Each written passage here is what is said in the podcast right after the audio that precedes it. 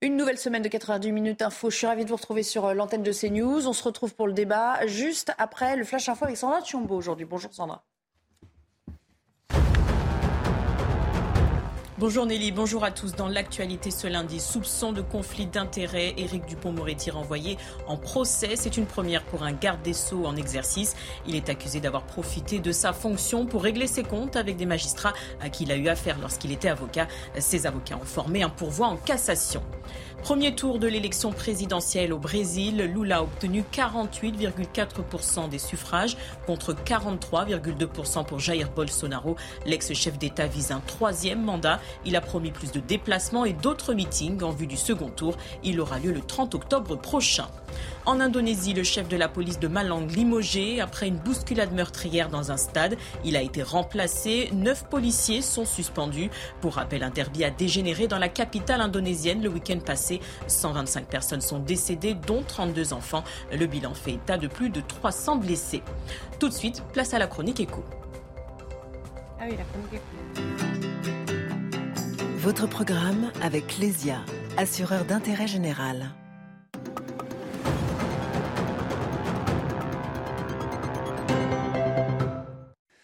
Nous sommes à trois jours du plus grand rassemblement des chefs d'entreprise en Europe. Ça se passera à l'Accord Arena de Paris-Bercy jeudi prochain, le 6 octobre. Alors je suis avec Patrice Béguet, l'organisateur.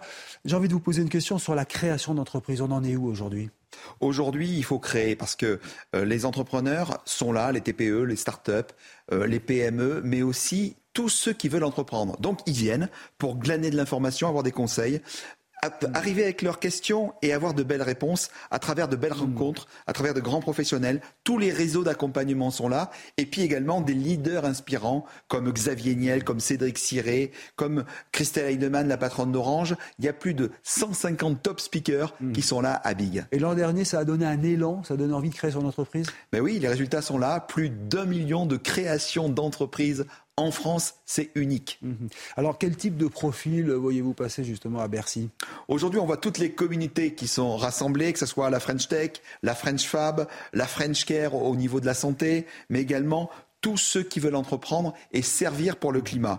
Donc c'est une représentation de toute la diversité française avec des interventions de personnalités aussi variées dans le monde économique, dans le monde associatif, dans le monde sportif, mais également dans le monde artistique et culturel. Et CNews est partenaire, on y sera donc jeudi prochain, le 6 octobre, à l'Accord Arena de Paris-Bercy.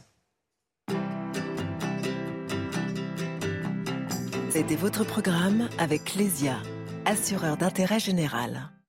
Et pour ce 90 minutes euh, info du lundi, je reçois sur ce plateau Raphaël Steinville. Bonjour. Bonjour. Je rappelle que vous êtes rédacteur en chef euh, de Valeurs Actuelles. Merci euh, beaucoup de nous avoir rejoints. François Pouponnier est là également. Bonjour. Bonjour, ancien député. Et puis Jean-Claude Dacier, l'un de nos éditorialistes. On va avoir quelques thèmes à, à aborder, bien sûr, dans cette demi-heure, à commencer par l'insécurité et la violence dans les grands centres urbains, à Marseille par exemple.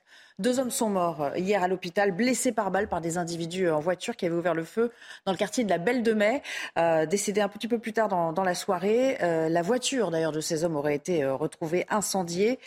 Et puis samedi, un autre homme âgé lui de 21 ans est mort après avoir été visé par 17 tirs de Kalachnikov dans le même arrondissement, c'est-à-dire le troisième arrondissement marseillais. Et puis on pourrait aussi parler de cette violence qui monte d'un cran à Grenoble également avec l'utilisation d'armes de guerre. On y reviendra tout à l'heure, mais j'aimerais que l'on entende la réaction de Mathieu Vallée, euh, qui euh, représente les euh, commissaires de police indépendants ça va continuer. Je suis désolé d'être pessimiste, mais c'est la réalité. Comme la justice ne leur met pas le compte, comme le compte n'y est pas, eux nous mettent le compte, que ce soit ces gens qui terrorisent, qui sont terrorisés dans les quartiers, et non plus simplement dans les grandes villes, mais aussi vous prenez Cavaillon, vous prenez Dijon, vous prenez toutes ces villes comme Nantes aussi qui étaient épargnées il y a quelques années, qui aujourd'hui sont en fait des mini-Marseille en puissance. On n'est plus dans l'ensauvagement, on est sur des scènes de guerre commis par des criminels de guerre avec des armes de guerre. François Poponi, je vais commencer avec vous. On n'est plus dans l'ensauvagement, mais dans des scènes de guerre. Est-ce que vous, vous partagez ce constat ou est-ce qu'au-delà de la sémantique, vous vous dites, euh, faut mettre un peu de mesure dans ce qu'on avance? Non, enfin, moi je partage, je dis quelque part, Mathieu Vallet, on, on est dans du grand banditisme. Des règlements de compte dans le grand banditisme, ça a toujours existé. Le problème, là, c'est multiplié par 200, euh, 300. Avant, il y avait des, du grand banditisme dans des territoires qu'on connaissait. Il y avait de temps en temps des règlements de compte. Sauf que là, c'est tous les quartiers de France qui sont gangrénés par, euh, le trafic de drogue et tous les voyous de ces quartiers de, France basculent dans des, règlements de compte comme on faisait les grands, les, grands voyous. Le problème, c'est voilà, c'est partout et, et, et quand il y avait du grand banditisme, c'était les, services dédiés, la police judiciaire qui s'occupaient de faire tomber ces réseaux. Là, on demande à la BAC, on demande à la police de quartier d'aller euh, contre les Kalachnikovs. Et on a des jeunes qui sont complètement déconnectés de tout. C'est à de tirer sur des policiers, sur des passants, ils tirent n'importe comment. Le problème, ce sont les victimes collatérales. Complètement, les victimes collatérales, ils, bon, voilà, ils tirent n'importe où, n'importe comment, et c'est partout, et, dans toutes les villes de France. Donc effectivement, ça a pris une ampleur qui est euh, qu'on n'avait jamais connue. Euh, Raphaël Steinville, la question qu'on se pose aussi sous-jacente, c'est comment en est-on arrivé avec une telle diffusion d'armes de guerre partout Vous dites ça a toujours existé. Oui, mais à une moindre échelle. Là, on a l'impression que se procurer une arme de guerre, hein. c'est devenu facile. Alors le marché noir, bien sûr, il a toujours existé, mais on a l'impression que maintenant les passeurs agissent encore plus en toute impunité qu'auparavant. Euh, on est abreuvé d'armes de guerre. On est abreuvé, mais c'est aussi directement lié avec euh, euh, l'absence de surveillance de, nos frontières. lorsque une partie des, pays qui sont au cœur de l'Europe euh, voit circuler très librement des armes, c'est pas étonnant que euh, quelques jours après, euh, en trois clics sur le darknet, on puisse se, procurer des, armes de guerre. mais pour en revenir à la situation marseillaise, ce qui est quand même très inquiétant, c'est que, alors peut-être je parle sous contrôle de Jean-Claude Dacier, mais la Belle de Mai, c'était une, c'était une cité euh, relativement paisible des quartiers nord de Marseille, relativement paisible. Et en, l'espace de 5-10 ans, euh, ça s'est transformé en, un, plus qu'un point de deal. C'est vraiment euh, un des hauts lieux aujourd'hui du trafic de drogue à Marseille. Et on voit à travers l'exemple de la Belle de Mai, mais effectivement, vous parliez de, Dijon et d'autres de villes, qui a quasiment la constitution de, de, de, villes narco, de, de, narco-cités euh, un petit peu partout euh, en France. C'est vraiment très inquiétant et avec ce que disait François Pupponi, avec euh, tout l'arsenal de guerre qui va pour sécuriser ce genre de trafic. Ce que soulevait François Pupponi, Jean-Claude Assier tout à l'heure, c'est aussi l'affectation des forces de police adéquates en fonction des situations. C'est-à-dire qu'effectivement, faire gérer ça par la PJ, c'est une chose. La BAC, c'est une autre formation, c'est un autre type de terrain d'intervention. Et c'est pour ça aussi peut-être que parfois ça tourne mal. Vous savez, il y a eu, je regardais les chiffres euh, tout à l'heure, il y a eu 25 morts tués par balle à Marseille cette année. Il y aura peut-être encore quelques-uns d'ici la fin de l'année. Donc c'est un bilan qui est déjà très très lourd. Moi, je, suis un peu découragé parce que j'ai le sentiment qu'on n'y arrivera pas contre la drogue. Le, Darmanin fait les efforts qu'il peut il met les bons ou les mauvais. il en a même fait son cheval de bataille quand même. Il en a fait effectivement l'un de ses chevaux de, bataille. Et j'ai le sentiment en réalité qu'on n'y arrive pas et qu'il y a un trafic de drogue. Je ne suis pas sûr. Si je me trompe, euh, j'en serais ravi, mais je ne suis pas sûr que depuis qu'il a décrété la guerre contre les points de deal et contre les trafiquants, on ait réussi à faire beaucoup de progrès. Si c'est le cas, tant mieux. Il y a quand même un problème, je trouve, c'est que euh, les consommateurs sont laissés de côté. On ne les ennuie pas, les consommateurs. Euh, je crois que l'amende maximum doit être de 200 euros. Et en revanche, vous avez effectivement des, peines qui sont lourdes pour les trafiquants, ceux qui, importent euh, et qui stockent et qui diffusent. Je crois que c'est au minimum 10 ans de prison et 7 millions et demi d'amende. Il y a comme un décalage entre les deux.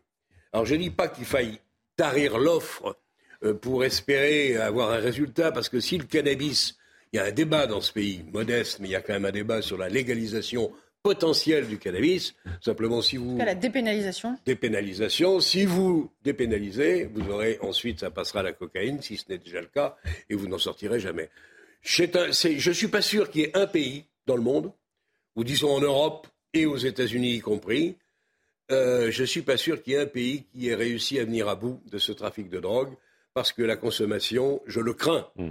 ne se tarit pas et je suis pas sûr qu'elle ne, qu'elle ne fasse pas l'inverse. Il le met en contrepoint de ce qui se passe ailleurs. Mais enfin, comme, comme disait François Pouponi, maintenant, maintenant, ça se passe dans des, euh, dans des centres-villes, devant des écoles. Enfin, je veux dire. Bah, partout, il y a la Partout, enfin, aux États-Unis, il y a toujours eu des armes et depuis longtemps. Là où Jean-Claude a raison, c'est de mettre quand même le focus sur la consommation. C'est-à-dire qu'aujourd'hui, on, a tendance à se concentrer euh, sur, euh, sur les trafiquants, mais il se trouve que, certes, on peut présenter la consommation de cannabis comme une drogue récréative, euh, en, n'y voyant que le côté festif. Mais en fait, les consommateurs font partie de ce trafic et donc, d'une certaine manière, ont aussi du sang sur les mains. Euh, euh, vu comme ça, ça change un peu de perspective. Et c'est sûr que la, la, communication et, la prévention ne se fait pas, ne se fait pas tellement là-dessus en insistant sur le fait qu'il y a une co-responsabilité des consommateurs mmh. dans euh, euh, cette espèce de gangrène qui, euh, dans les quartiers, fait que des, familles peuvent voir leurs leur gamins mourir sous le coup d'une balle perdue parce qu'en en fait, ils font partie du problème. François Pouponi. Juste, je vais réagir à ce que Jean-Claude tout à l'heure.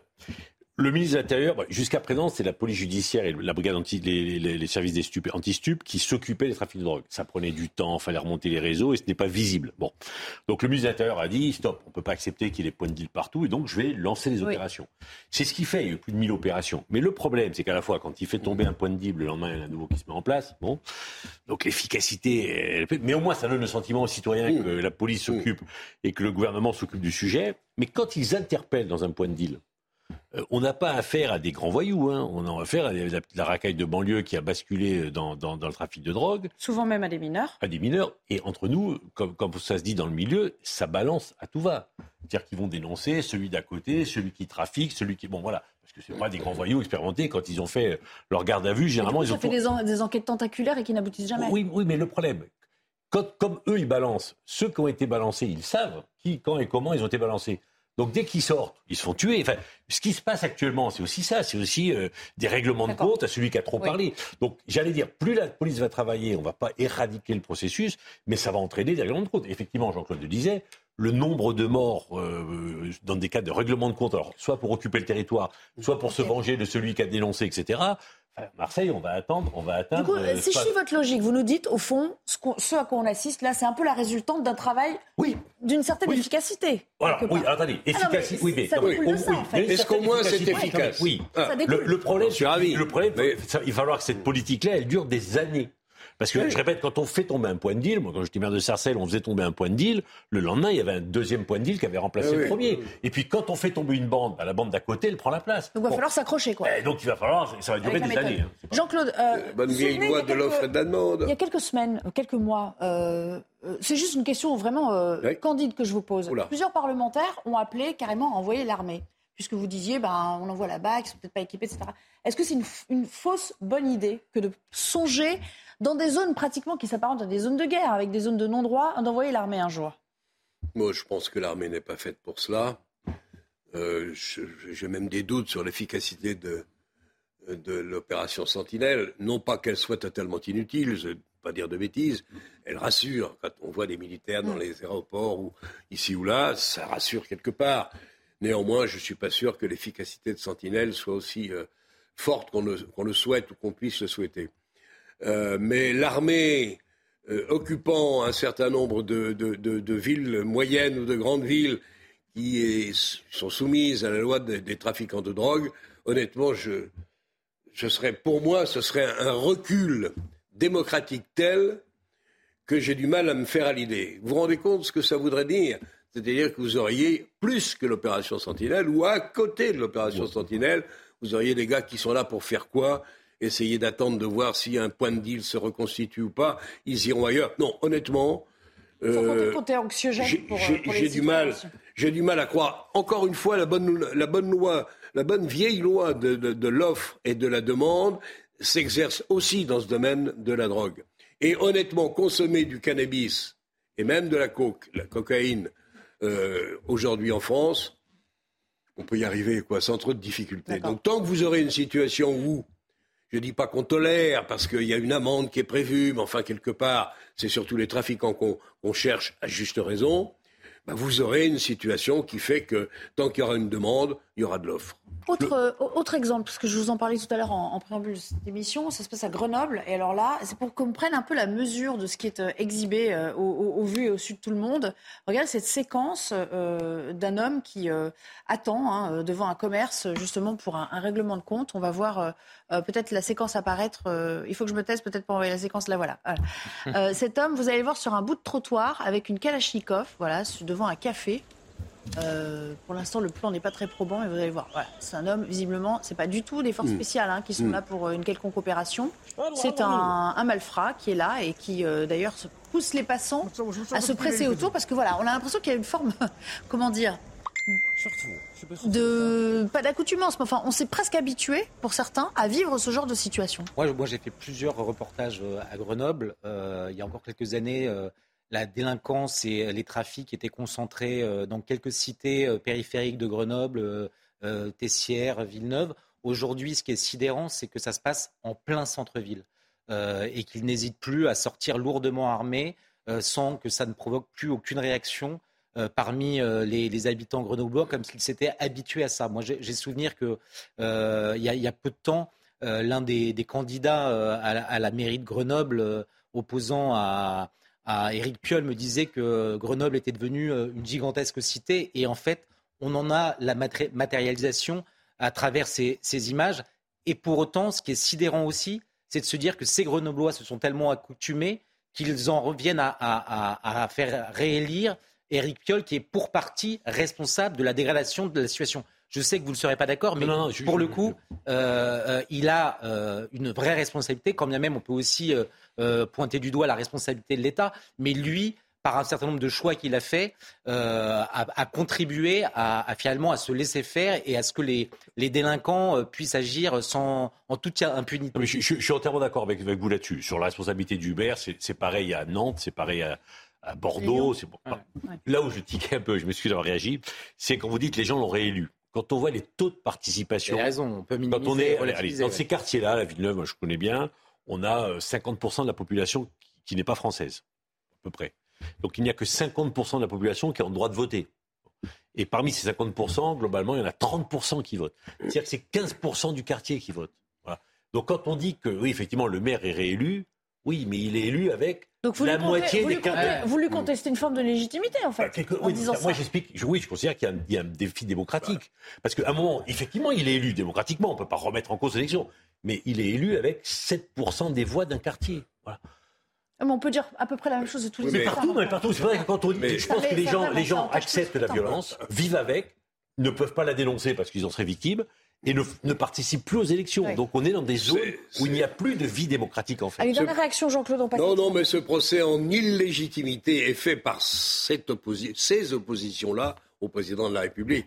Donc en retour, il est bien normal qu'on le, le, leur fasse également. C'est 50-50, c'est donnant-donnant.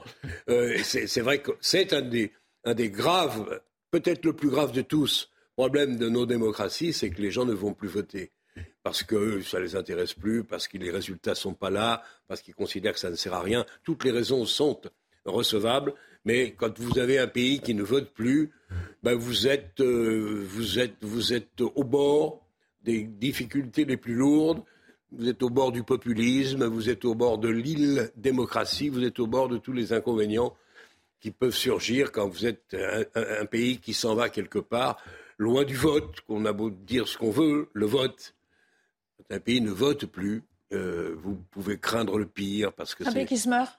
Oui, c'est un, pays qui, un pays qui décline, qui en a, qui en a ras-le-bol, qui fait même plus l'effort d'aller de, faire quelques centaines de mètres ou quelques kilomètres pour aller poser un bulletin dans l'urne et vous avez les résultats que vous avez parce que vous avez effectivement dans toutes les grandes villes. Il n'y a pas qu'à Grenoble. Aujourd'hui, vous avez une, participation de 25 ou 30% Vous n'avez plus le reflet exact de ce que pense le pays. Bonjour le populisme. Il nous reste quelques minutes pour revenir à cette manifestation de soutien aux, femmes iraniennes qui a eu lieu à Place de la République euh, ce, dimanche avec des personnalités de gauche, ça ne vous a pas échappé, qui ont voulu euh, y prendre part et en particulier Sandrine Rousseau, lorsqu'elle est apparue euh, sur, euh, sur la scène, sur l'estrade qui avait été montée euh, pour l'occasion, eh bien, elle s'est fait copieusement huer. Je vous propose d'assister à nouveau à cette séquence.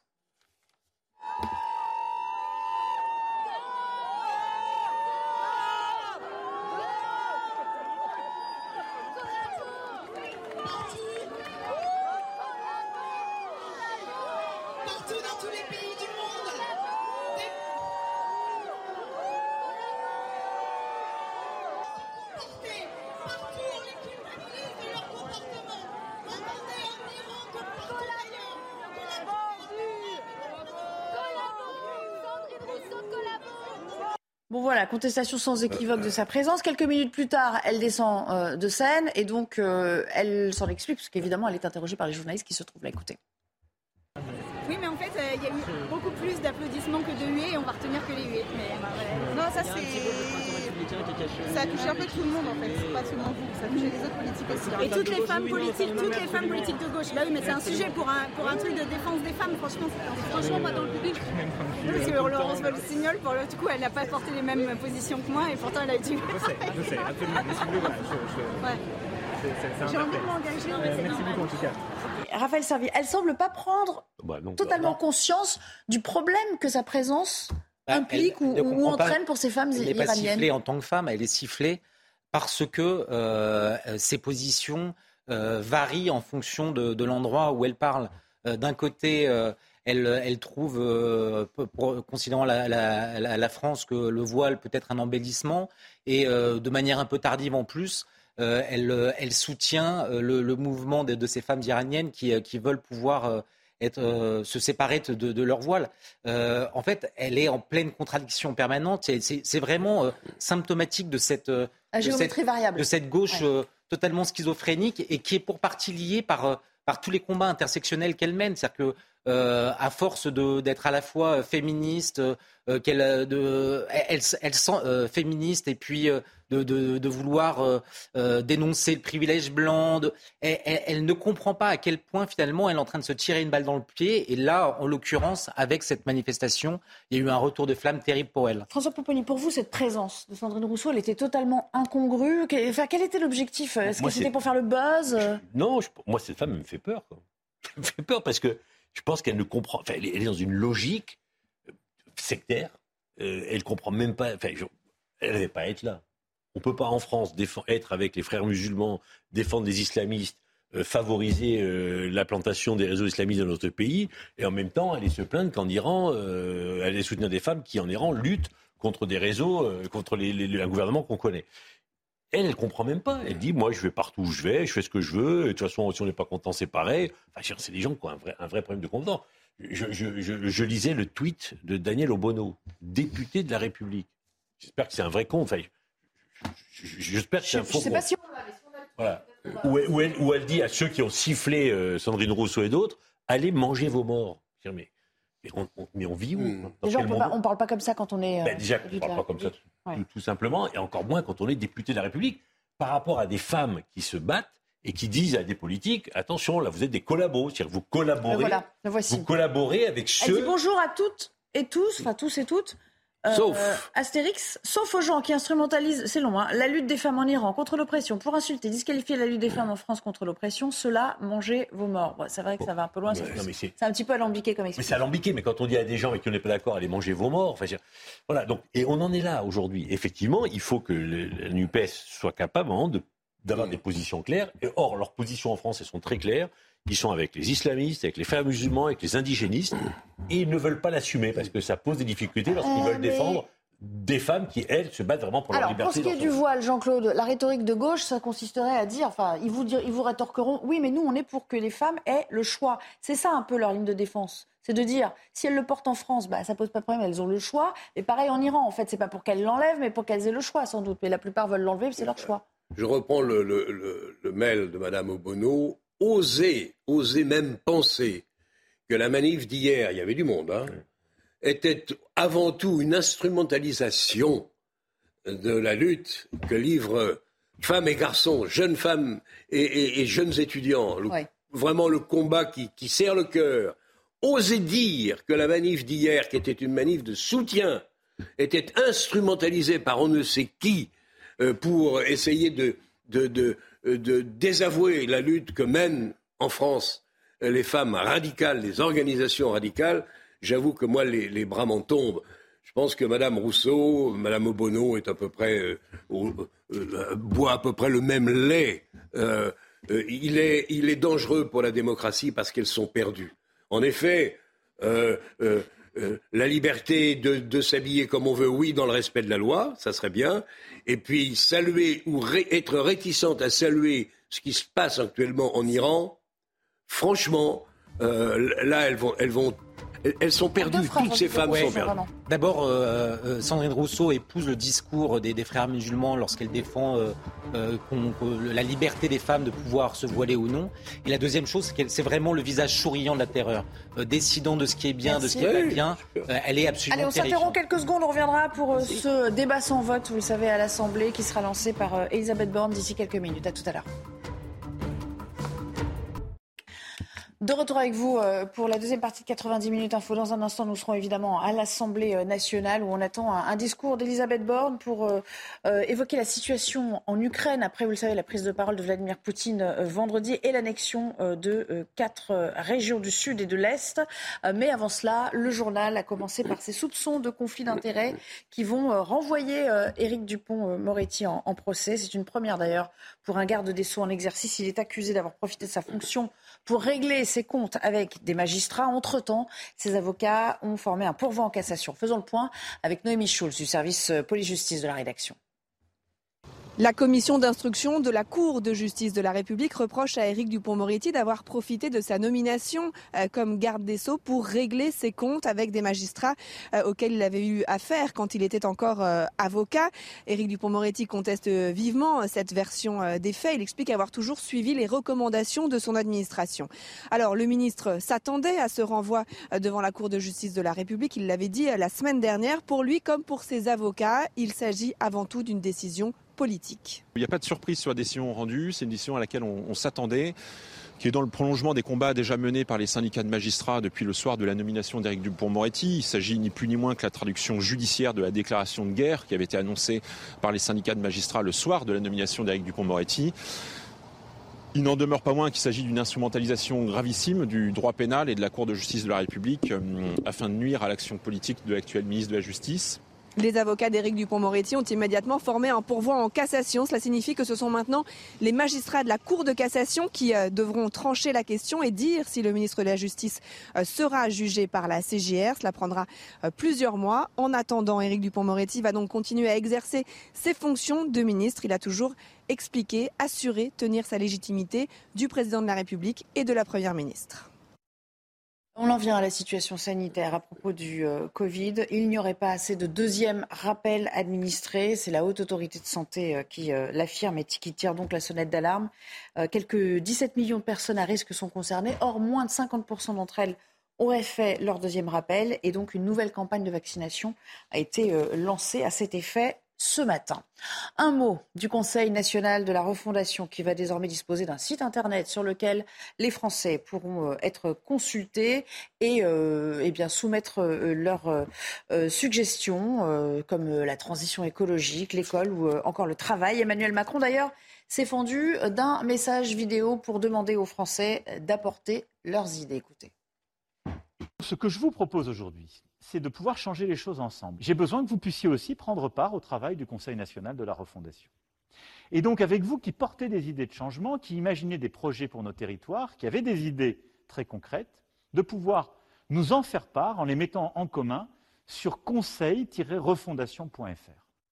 Souci de santé du pape, nomination récente de cardinaux pour euh, élire son successeur, ambiguïté sur son avenir. Les rumeurs vont bon train hein, depuis plusieurs mois autour de la succession supposée du euh, pape François. Explication de Kinson.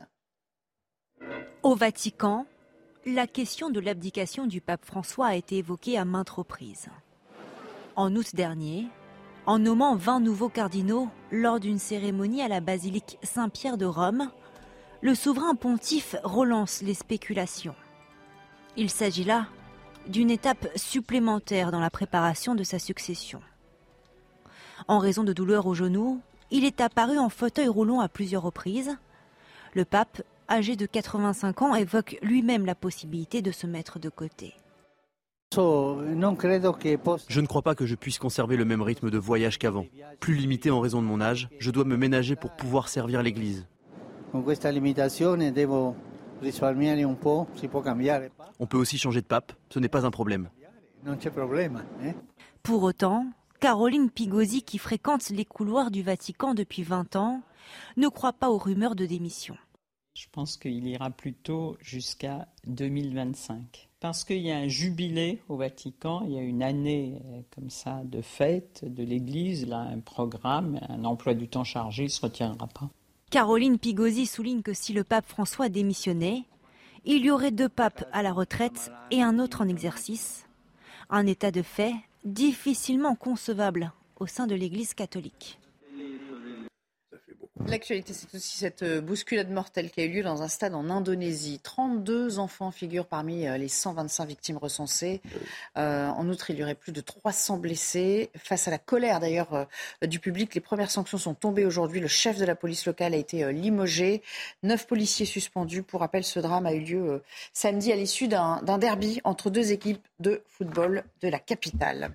Un mot du prix Nobel de médecine qui est attribué cette année au Suédois Svante Je ne sais pas si je le prononce bien, parce qu'il y a des, des, trémas sur les deux A. C'est vrai, vous parlez suédois? Très bien. Chasseur de l'ADN préhistorique, il a été couronné pour le séquençage du génome euh, de l'homme de Néandertal et la fondation euh, plus globalement de la paléogénomique.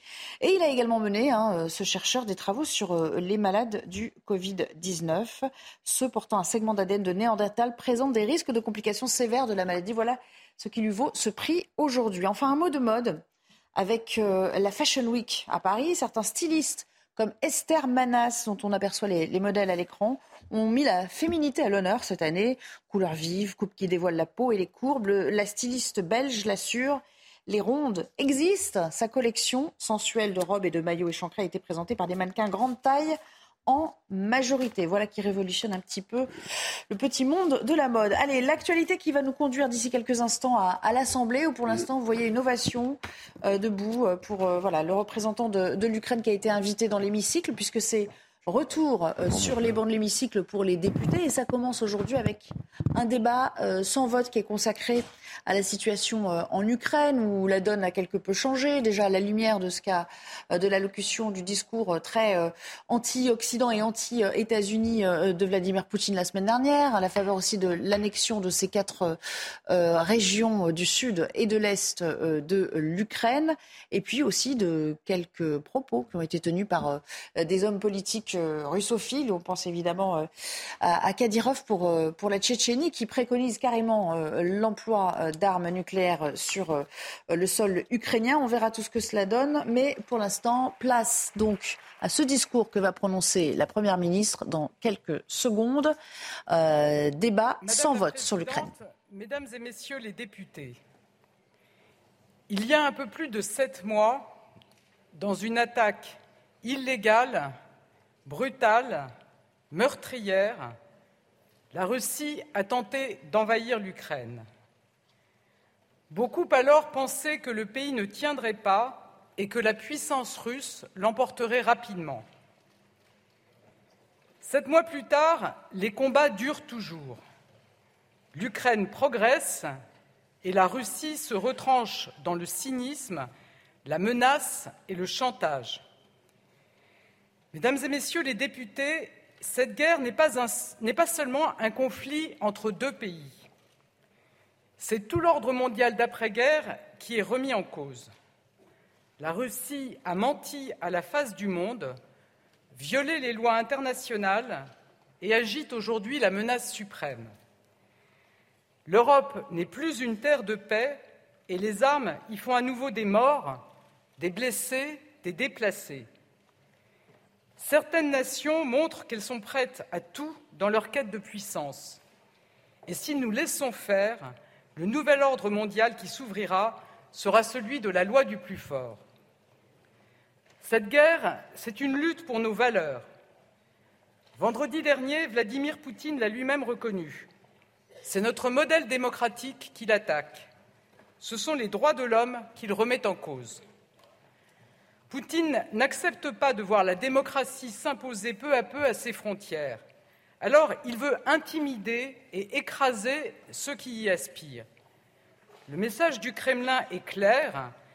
Gare à ceux qui voudraient s'émanciper de son joug. Gare à tous ceux qui croient en autre chose qu'à l'hégémonie russe. Alors quand la liberté et la démocratie sont sous les bombes, nous n'avons pas le droit de faiblir, pas le droit de louvoyer. La France et l'Europe doivent être au rendez-vous. Cette guerre, c'est une leçon de solidarité. L'agression violente et délibérée d'un État contre un autre, en violation de toutes les règles internationales et de ses responsabilités particulières de membres permanents du Conseil de sécurité de l'ONU, est seul responsable de cette guerre et de ses conséquences. Mais dans notre réponse face à la Russie, nous devons être solidaires. Solidaires des Ukrainiens qui risquent leur vie pour leur liberté. Solidaires car pour être forts, pour être efficaces, nous devons avancer unis avec l'Europe, avec tous ceux qui partagent nos valeurs.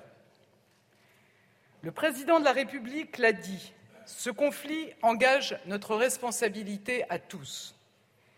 C'est un membre de la famille européenne qui est agressé, ce sont nos valeurs qui sont attaquées, c'est notre détermination face au nouvel impérialisme russe qui est éprouvée. Ce conflit dure et durera. Ses conséquences sont concrètes et perceptibles dans toute l'Europe et dans notre pays. Aussi, comme je m'y étais engagé, je reviens aujourd'hui devant vous, sept mois après le premier débat sur la guerre en Ukraine dans cet hémicycle, pour un débat sur le fondement de l'article 50-1 de notre Constitution. Mais avant toute chose, je voulais avoir un mot pour le peuple ukrainien.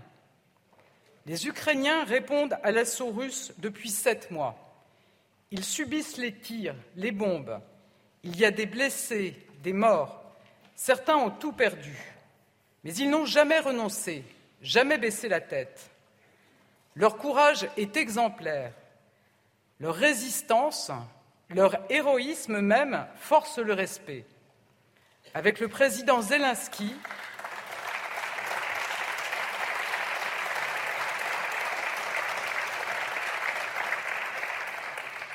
Avec le président Zelensky, avec le Premier ministre Denis Shmial, avec les forces ukrainiennes, le peuple ukrainien combat pour sa liberté.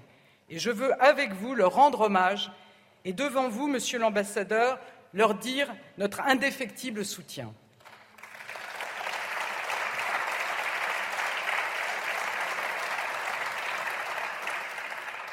Mesdames et Messieurs les députés, je souhaite commencer par vous faire un point sur la situation opérationnelle.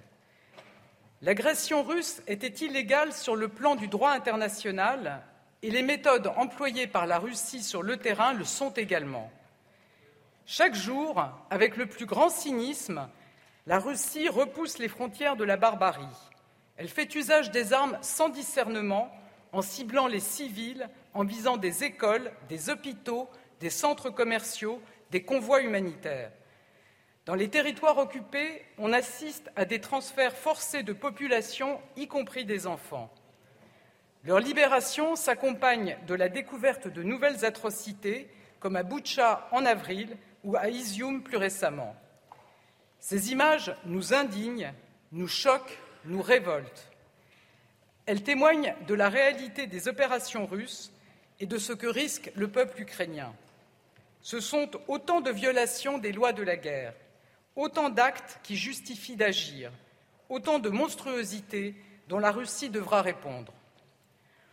On note par ailleurs sur le front la présence de Wagner, société de mercenaires qui prend ses ordres directement du Kremlin, société qui emploie aujourd'hui des criminels russes pour venir combattre sur le front, société dont les méthodes sont bien connues, comme en témoignent ses exactions documentées en République centrafricaine et au Mali. Enfin, les frappes sur la centrale nucléaire de Sud-Ukraine et l'occupation militaire de la centrale de Zaporizhia par les Russes font courir des risques inconsidérés à l'Ukraine, à l'Europe et à la Russie elle-même. Nous sommes extrêmement préoccupés par la situation à Zaporizhia. L'arrivée sur place d'une mission de l'AIEA est une première étape. Nous avons désormais des informations en temps réel sur la situation et le risque nucléaire. Cependant, l'information n'exclut pas le danger et nous soutenons la proposition du directeur général de l'AEIA d'arrêt des tirs et de retrait du matériel militaire de la zone. Notre objectif, c'est la démilitarisation. Nous sommes déterminés à ce que les crimes commis par la Russie soient documentés, jugés et punis. C'est une condition essentielle pour le retour d'une paix durable. Nous voulons y prendre part. Nous avons décidé d'une contribution exceptionnelle à la Cour pénale internationale. Nous avons fait don d'un laboratoire ADN mobile à l'Ukraine. Des experts de la gendarmerie nationale ont été dépêchés sur place pour collecter des preuves. Notre ambassade, qui n'a jamais fermé depuis le 24 février, est pleinement mobilisée pour faciliter ce travail essentiel. Au-delà des lignes de front, la Russie agit sur tous les champs. Je pense aux cyberattaques, je pense à la multiplication des fausses informations. Et au moment où nous parlons, la Russie brandit la menace d'utiliser toutes les armes à sa disposition. N'ayons aucun doute, la Russie est susceptible d'aller plus loin dans l'illégalité et dans l'escalade. Mais malgré les méthodes inacceptables de la Russie, l'Ukraine tient bon. L'Ukraine est parvenue à arrêter la, Russie dans les oblasts de Donetsk et de Luhansk. Elle a entamé aussi une contre-offensive qui montre des résultats. On compte plusieurs percées ukrainiennes dans les régions de Kharkiv et de Liman et des avancées plus lentes mais notables au sud de la région de Kherson. Ces résultats militaires montrent que le courage des forces ukrainiennes et la livraison de matériel militaire occidentaux produisent leurs effets sur le terrain.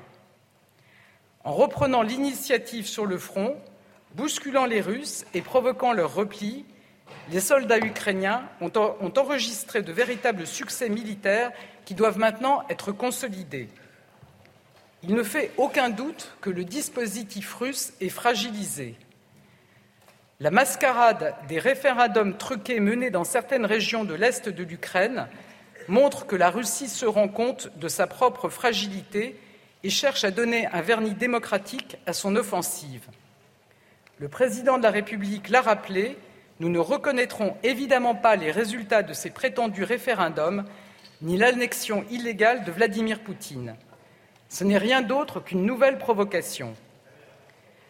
L'appel à la mobilisation partielle de Vladimir Poutine est un double aveu de faiblesse.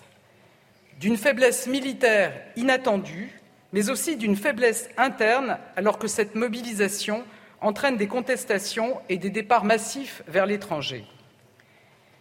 Mais ne nous trompons pas, il est bien trop tôt pour espérer la fin des combats. La mobilisation russe apportera de nouveaux soldats sur le front, la Russie est déterminée et prête à tout. Les combats vont encore durer et l'issue du conflit ne doit pas être militaire, mais bien diplomatique.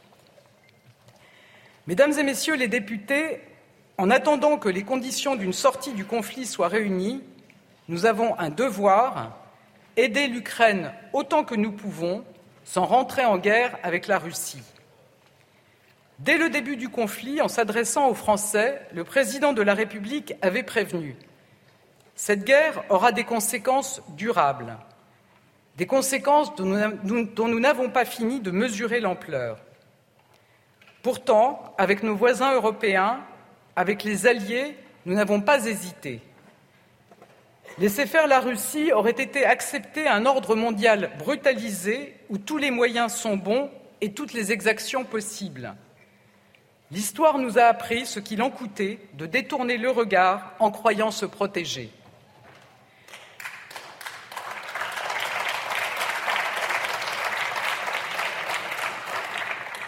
Ne rien faire aurait montré à la Russie qu'elle pouvait aller plus loin encore et prolonger sa volonté d'impérialisme. Ne rien faire aurait été perçu comme un, blanc, blanc-seing à toutes les nations qui veulent affirmer leur puissance et nous mettre devant le fait accompli. Ne rien faire aurait planté les germes de nouveaux conflits qui nous auraient menacés plus directement encore. Défendre nos valeurs, ça n'est pas un idéal romantique.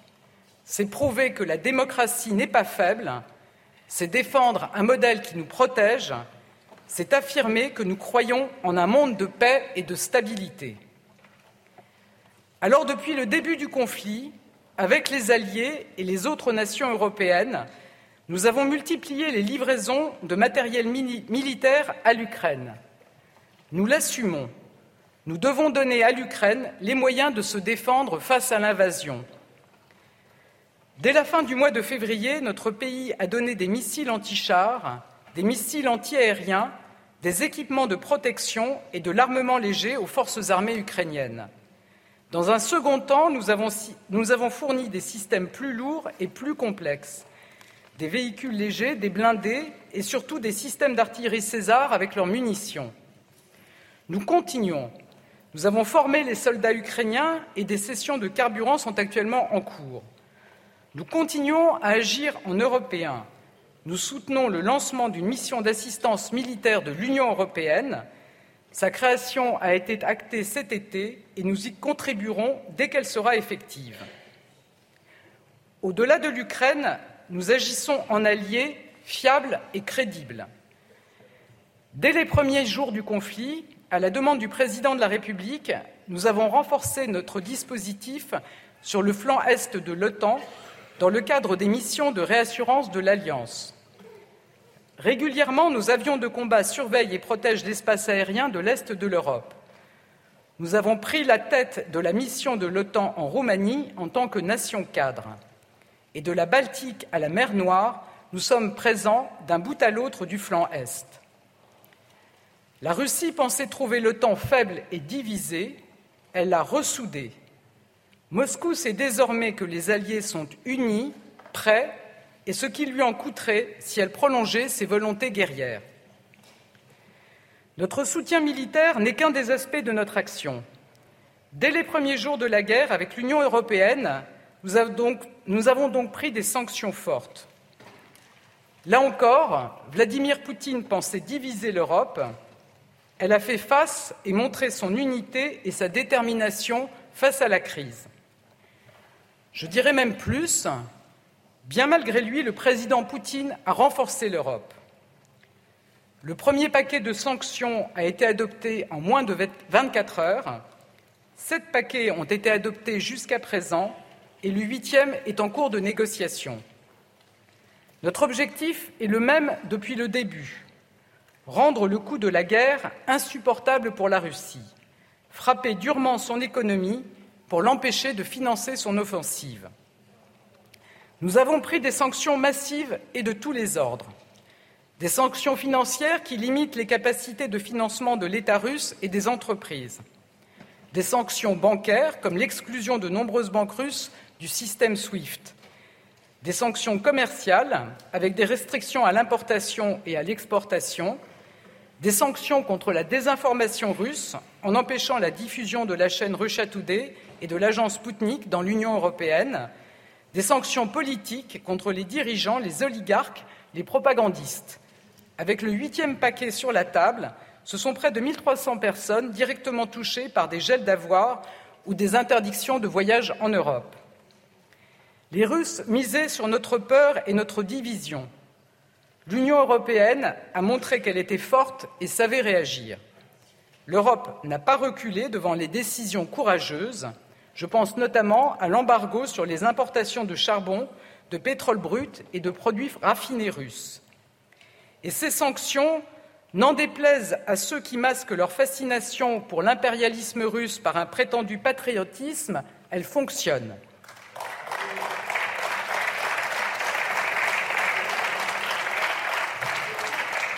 L'économie russe s'est considérablement rétractée avec une chute de 6% de son PIB pour cette année. L'inflation russe a explosé et la Russie a perdu l'accès à des matériels de haute technologie nécessaires pour moderniser le pays et assurer sa croissance.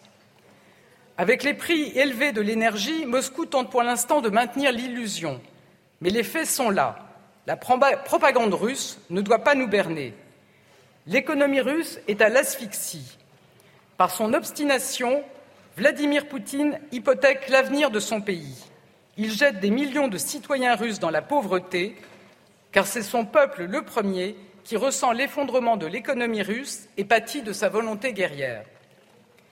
Les sanctions continueront tant que Poutine s'évertuera dans la spirale du conflit et de la confrontation. Abandonner les sanctions, ce serait abandonner l'Ukraine, ce serait renoncer à nos valeurs ce serait nous soumettre à la Russie. La France, le patriotisme, ça n'est pas l'abandon, Ça n'est pas le renoncement, ce n'est pas la soumission.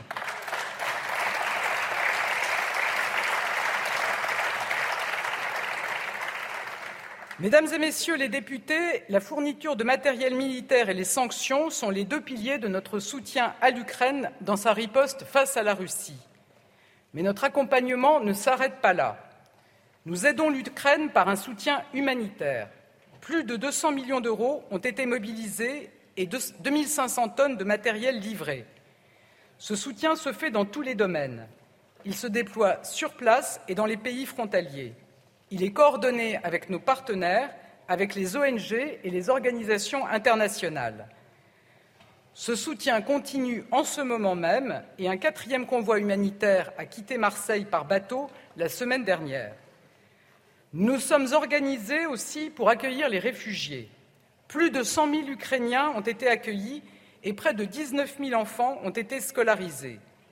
Cela s'est fait rapidement, efficacement, dignement. Cela s'est fait une fois de plus grâce à la réaction exemplaire de l'Europe. Dès le 3 mars, l'Union s'est accordée pour que les réfugiés ukrainiens puissent bénéficier de la protection temporaire, c'est-à-dire de l'accueil, de l'accès à l'éducation, à la santé, à l'emploi, à l'hébergement. C'était une première, c'est un acte décisif et plus de 4 millions d'Ukrainiens en bénéficient aujourd'hui en Europe. Je veux saluer ici toutes celles et ceux qui participent à l'élan de solidarité remarquable envers l'Ukraine depuis sept mois. Je pense à nos ONG, à nos entreprises. Je veux rendre hommage aussi et remercier toutes les collectivités qui se mobilisent, organisent la solidarité et permettent l'accueil et la scolarisation des réfugiés ukrainiens. Leur engagement est précieux et déterminant. Je pense enfin à tous nos concitoyens qui se sont engagés. Nous devons les soutenir et je vous confirme la mise en place à partir de fin novembre d'une aide pour nos compatriotes qui accueillent des déplacés ukrainiens chez eux. Notre soutien à l'Ukraine est également diplomatique. L'Ukraine fait pleinement partie de la famille européenne. Lors du Conseil européen de juin, le statut de pays candidat à l'adhésion lui a été accordé à l'unanimité. Il s'agit d'une décision historique, mais que nous avons jugée indispensable dans le contexte de profonds changements géopolitiques qui affectent notre continent. Le chemin de l'adhésion est long, exigeant. Il n'y aura pas de procédure accélérée ou de critères au rabais. Ce ne serait dans l'intérêt de personne, ni de l'Union européenne, ni de l'Ukraine. Et cette dernière le sait. Mais je veux saluer ici l'action des autorités ukrainiennes qui ont entamé, malgré la période, la mise en œuvre des recommandations de la Commission. Sans préjudice de ce processus d'adhésion, la communauté politique européenne proposée par le président de la République tiendra sa première réunion ce jeudi à Prague. Elle permettra à ses membres, dont l'Ukraine, de renforcer leur ancrage européen et de bénéficier de coopérations concrètes dans le domaine des infrastructures, de la sécurité de l'énergie ou bien encore en matière de mobilité. Enfin, soutenir l'Ukraine, c'est penser sa reconstruction. On évalue, aujourd'hui à près de 350 milliards d'euros les besoins du pays pour sa reconstruction. C'est un défi colossal et un défi collectif. La France y prendra sa part. À court terme, nous nous sommes engagés à concentrer nos efforts sur la reconstruction de la région de Tchernihiv, dans le nord du pays. Nous suivons en cela le mécanisme de parrainage proposé par le président Zelensky. Les Européens sont engagés. Après la conférence de Lugano cet été, une conférence sur la reconstruction sera organisée le 25 octobre prochain en Allemagne. Pour notre part, je vous annonce que nous organiserons dans les prochains mois à Paris une conférence économique avec les autorités ukrainiennes pour mobiliser les entreprises françaises. Nous soutenons enfin les initiatives de la Commission européenne pour accompagner et organiser le financement de la reconstruction de l'Ukraine. Mesdames et Messieurs les députés, nous le savons tous, les conséquences de la guerre dépassent largement les frontières de l'Ukraine. Aussi, depuis février, le gouvernement agit sans relâche pour limiter l'impact du conflit sur notre pays. Notre premier enjeu est énergétique. Avec la reprise post-Covid, les prix de l'énergie avaient considérablement, considérablement augmenté avant même le début de la guerre.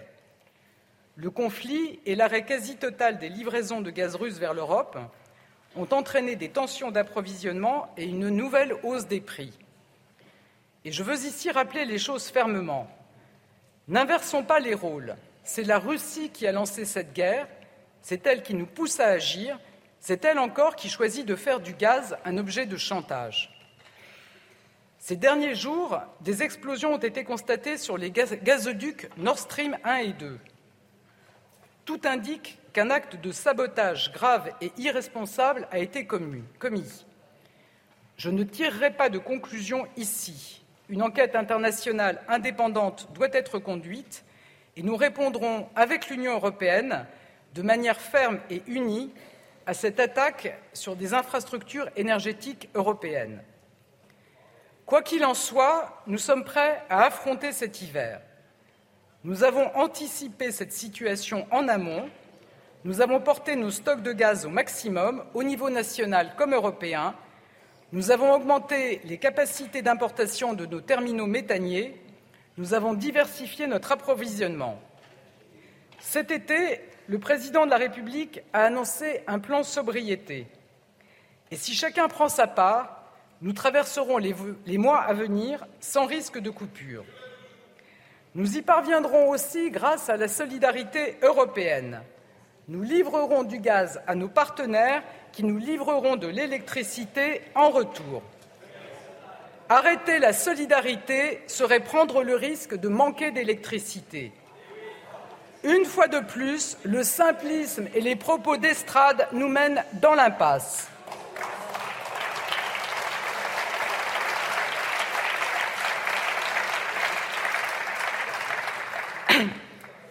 Protéger les Français, c'est aussi limiter l'impact de l'inflation sur leur pouvoir d'achat. Très tôt, nous avons pris des mesures extrêmement fortes, les plus, protectrices d'Europe. Le bouclier tarifaire a bloqué les prix du gaz et limité la hausse des prix de l'électricité. Sans cela, les prix auraient explosé comme en Belgique, en Allemagne ou au Royaume-Uni.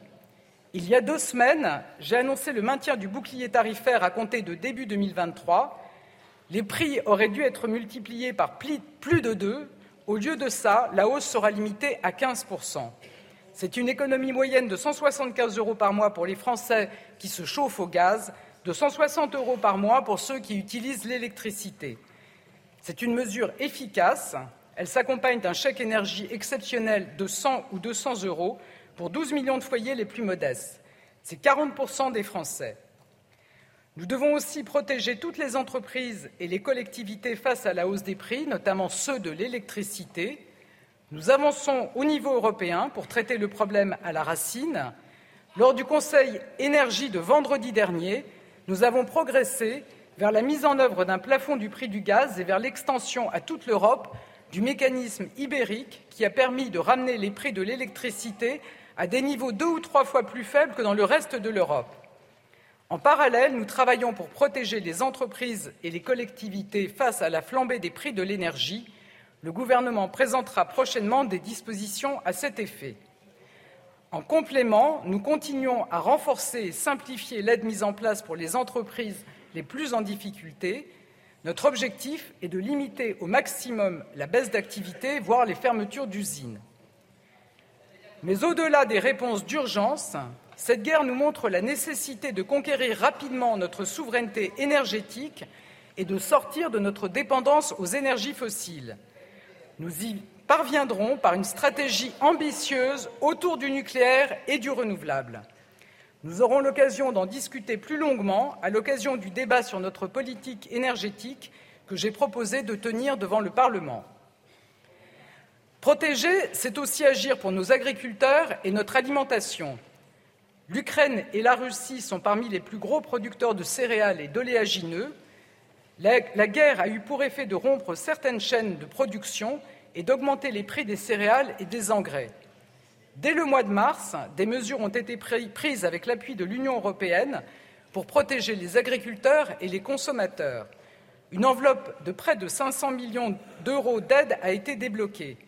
Des mesures spécifiques ont été prises au niveau européen comme au niveau français pour les secteurs les plus touchés. Je pense en particulier à l'élevage. Par ailleurs, une plus grande part des aides directes de la PAC seront versées en avance aux agriculteurs. Nous, agissons également en français et en européen pour faciliter l'acheminement des exportations agricoles ukrainiennes. Avec l'aide de la Commission européenne, nous avons créé des corridors de solidarité, notamment via la Roumanie. Grâce à cette action, 14 millions de tonnes de céréales ukrainiennes ont pu être sorties du pays. Et contrairement aux affirmations mensongères de Moscou, parmi les céréales exportées vers l'Europe, 70% ont ensuite été envoyés vers l'Afrique ou vers l'Asie. Là encore, ce conflit nous montre l'importance de bâtir une souveraineté alimentaire française et européenne. Nous y œuvrerons notamment grâce aux investissements de France 2030 et à la future loi d'orientation et d'avenir pour l'agriculture.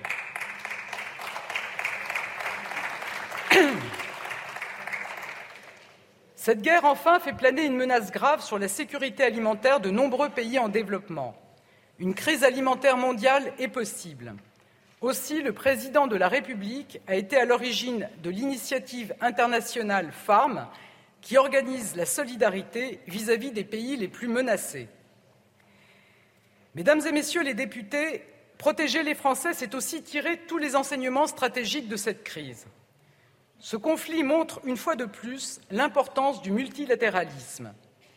Nous sommes forts quand nous avançons unis entre Européens, entre alliés, entre nations qui aspirent à la paix et à la sécurité internationale. Cette guerre a prouvé la nécessité de la souveraineté et de l'autonomie stratégique européenne. L'Union européenne s'est construite autour de l'idée de paix et de la défense de valeurs l'état de droit, le pluralisme, les droits de l'homme. C'est ce modèle qui est attaqué par Vladimir Poutine. C'est ce modèle que nous devons être en mesure de défendre ensemble. Ces derniers mois, sous présidence française du Conseil européen, ont été l'occasion d'avancées historiques. La facilité européenne de paix a été, utilisée pour aider directement un pays attaqué à se défendre. C'est une véritable révolution copernicienne pour l'Europe. Nous avons acté notre volonté de muscler les investissements européens en matière de défense avec l'adoption de la boussole stratégique en mars dernier. Nous nous sommes engagés collectivement, lors du sommet de Versailles de mars, à lutter contre nos dépendances stratégiques, à commencer par l'énergie. Aujourd'hui, nous ne sommes plus isolés quand nous parlons de souveraineté européenne. C'est désormais une ambition largement partagée dans l'Union. Ce conflit a marqué le réveil géopolitique de l'Europe. Nous savons désormais qu'il nous faut peser pour faire valoir nos valeurs et notre modèle. Enfin, la guerre justifie les choix que nous avons réalisés lors de la précédente loi de programmation militaire. Nous devons maintenir des capacités opérationnelles fortes, être prêts à agir dans tous les milieux et à faire face au retour de la guerre de haute intensité. C'est l'objet même de la revue nationale stratégique demandée par le président de la République et sur laquelle s'appuiera la prochaine loi de programmation militaire. Cette revue stratégique vous sera partagée mi-octobre et je souhaite que le Parlement soit associé aux travaux d'élaboration de la LPM.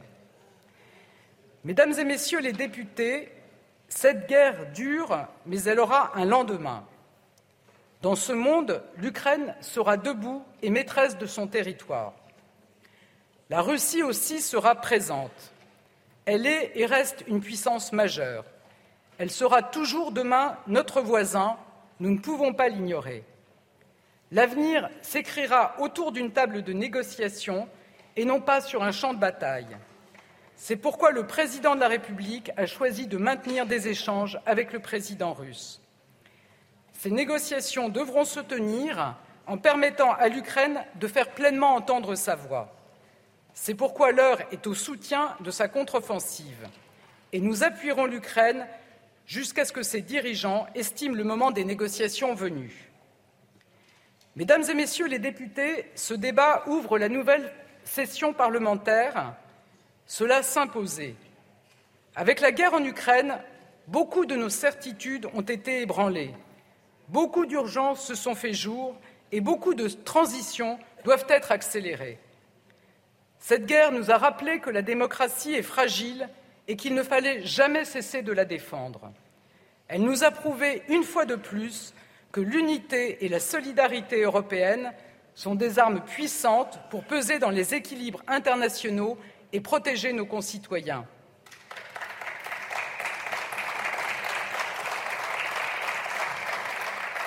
Elle a confirmé qu'il était urgent de reconquérir notre souveraineté énergétique, industrielle, alimentaire. Alors je vous le dis, nous ne faiblirons pas, ni face à l'agresseur russe, ni pour protéger les Français, ni pour préparer l'avenir de notre pays. La guerre en Ukraine va durer, mais nous sommes prêts.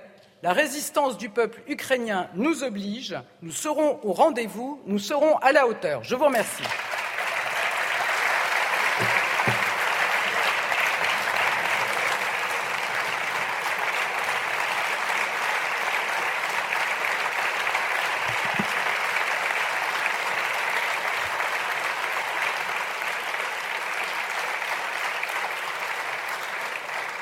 Madame la Première ministre, je vous remercie. La parole est à Monsieur Jean. Voilà pour euh, près de un peu plus d'une demi-heure hein, de prise de parole d'Elisabeth Borne qui ouvre le débat sans vote consacré à la situation en Ukraine et qui ouvre euh, de facto aussi cette euh, nouvelle session parlementaire. Vous débrieferez tout cela dans Punchline d'ici quelques minutes. Ce sera avec Laurence Ferrari et je vous dis à demain pour une nouvelle édition de, de Punchline. Merci à mes trois invités qui m'ont accompagné aujourd'hui.